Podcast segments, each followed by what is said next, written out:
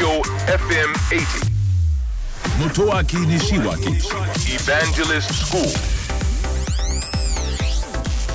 東京 FM エヴァンジェリストスクール8月4日放送分のポッドキャストをお届けしましょう。8月に入ってからですね。まあ夏ということでですね、まあ、シーズン的にはあの就職活動が後半戦になるんでしょうかね。街を歩いていますといわゆるリクルートスーツで活動している方が少し減ってきたんですが実はここにもチャンスがありましてですねあこの時期から採用のための活動を始めるというのもあるんですね。えーつまり一斉にスタートするのではなくて1巡目が終わってからもう一度採用枠を広げてそこで就職活動にまあチャレンジする学生を狙うというそういう会社さんも結構いらっしゃるので夏に就職活動をしているとですね、まあ、暑い中えーリクルートスーツ着てるからちょっと私遅れちゃってるわと思っている方も中にはいらっしゃるようなんですけどそんなこと全然心配しなくてもいいと思うんですよね。えー何せしっかりとした企業は通年採用を優秀な人みんなしてますからねあの特に時期については気にする必要はないと思いますね。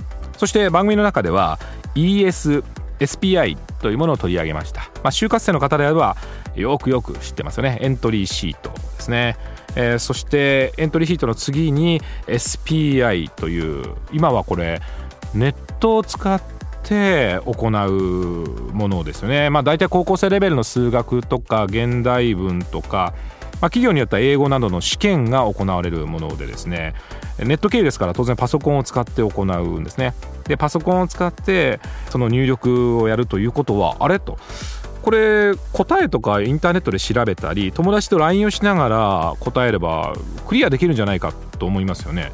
で実際それやるとどうなるかというとですねある一定時間考えてから回答しなければいけないのにある一定時間考えないわけですよねつまり問題が出たらすぐに回答を入力することができちゃうのでそれバレます正直言って。ですので、えっと、非常によくできていて SPI はですねある一定時間ちゃんと考えて回答してるかどうかというものまで取れるんですって。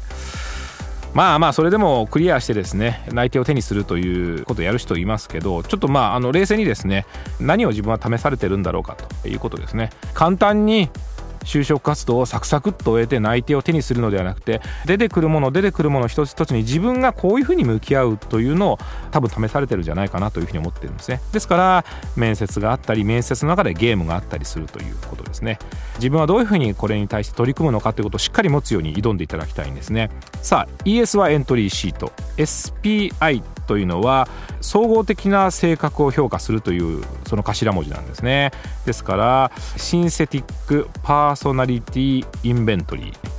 まあ個人や個性が持っているものどういうものであるかということを客観評価をする試験というものなんですね、まあ、そんなところで、えーうまくこのなんですかね就職戦線を勝ち抜いて素晴らしい職業について活躍していただきたいというふうに思っております。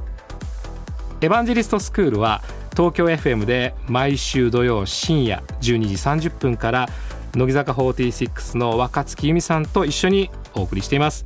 えー IT についてとても分かりやすく楽しくお伝えをしておりますのでえーぜひオンエアの方チェックしてください。